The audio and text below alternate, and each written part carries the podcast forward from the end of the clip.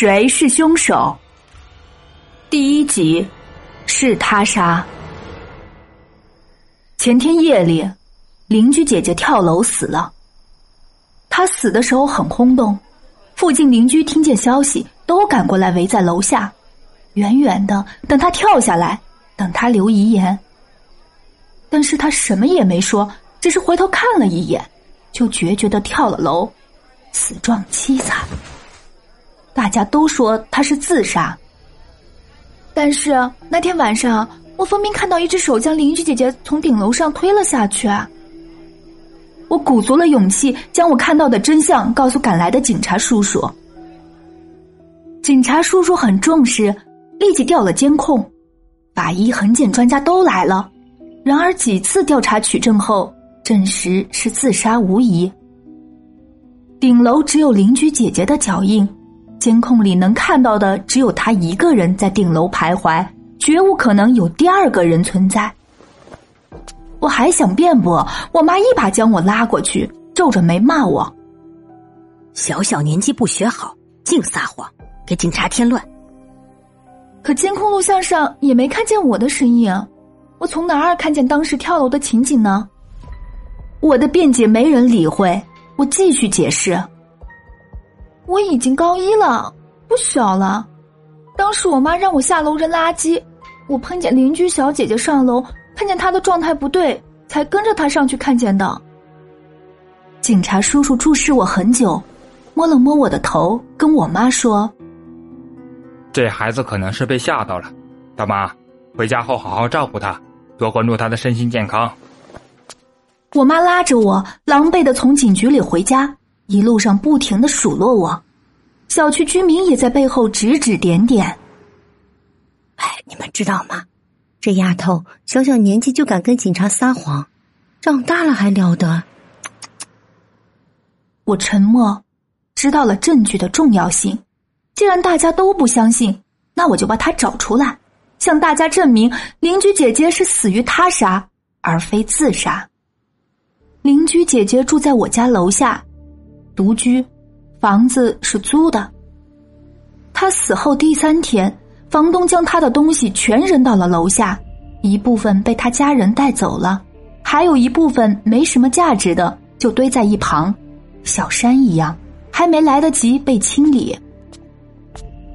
我从学校上完晚自习回来，看见趁天黑没人注意，蹲下翻找，大部分是一些旧衣物。毛绒玩具，还有锅碗瓢盆之类的生活物品，没有翻到日记本之类的东西，甚至连只言片语的纸条也没有。我有些失望，不过也不是全无收获。我在这堆东西里发现了几瓶药，有扶他林、云南白药气雾剂，还有红花油什么的，日期都很新，几个月前才生产的，但都被用的快见了底。我忽然想起来，邻居姐姐以前经常受伤，身上整天青一块紫一块的，有时候脸上也有疤痕。有一次我在电梯里碰见邻居姐姐，还问过她：“姐姐，你怎么受伤了？”她当时苦笑了一下，回答说：“我的身体平衡不太好，经常摔跤。”但其实不是。我后来听小区里的大妈们议论过邻居姐姐，这姑娘不知道得罪什么人了，经常被堵在路上打，家里啊还经常收到带血的快递、死耗子什么的，还闹得报过警。你看她天天打扮的那么洋气，肯定是勾引了男人，被男人的老婆发现了，这才找人整她。她跳楼前还被人打了一顿。或许是那男人后来不要她了，他还非得缠着人家，结果又被人家老婆找人给打了。对呀，可能就是因为这件事，他自己也觉得丢脸，活不下去了，所以才跳楼自杀的。虽然大妈们说的有鼻子有眼，但我不太相信邻居姐姐会做勾引人的事情。但被打可能是真的，只是不知道什么原因。我想。也许找到那个打他的人，就能进一步找到事情的真相了。不过我现在还在上学，课业繁重，自己挨个去找人问有没有见过打邻居姐姐的那个人长什么样子，不太现实。不过大妈们说曾经闹得报了警，那么派出所里肯定有记录。我有些激动，觉得自己似乎已经窥见了真相的一角。第二天正好是周六，上午放学后我没有回家，直接去了派出所。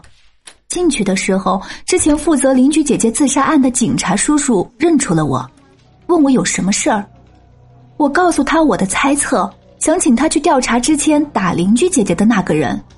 警察叔叔告诉我，这件事跟那人无关。我们已经调查证实，邻居姐姐是自杀。你不要再想这件事情，好好学习。警察叔叔，邻居姐姐死的当天，我真的看见有人推了她，而且她在跳楼之前曾回头看了我一眼，无声的说了两个字：“救我。”我再次强调，我是五点二的视力，我不近视不散光不夜盲，我学习成绩一直是班级前五，脑子没有任何问题。警察问我：“证据呢？推他的人是男是女？长什么样子？”我哑口无言，沉默半晌后，我向他请求：“警察叔叔，你能不能告诉我打姐姐的那个人是谁？住在哪里？经常在哪里出入？求求你们了！”他摇了摇头，很严肃的说：“这些是涉案机密，不能透露。你赶紧回家吧，不要再想这些乱七八糟的事情。”我不服气，扭头就往外走。你们要是不告诉我，那我就自己去查。我一定要把真相查出来。他一下变得更加严肃，立马拦住我。这不是玩闹，调查也不是你的任务。陈女士案件的真相我们已经找到了。小朋友，请不要再做这些无用的事情。我被他的表情吓到，半晌才回过神，哭丧着脸说道。啊，为什么你们就不相信？我真的看到有人推他了。因为没有任何证据能证明。好好回去学习吧，小朋友。他的语气中透着无奈与一些不耐烦。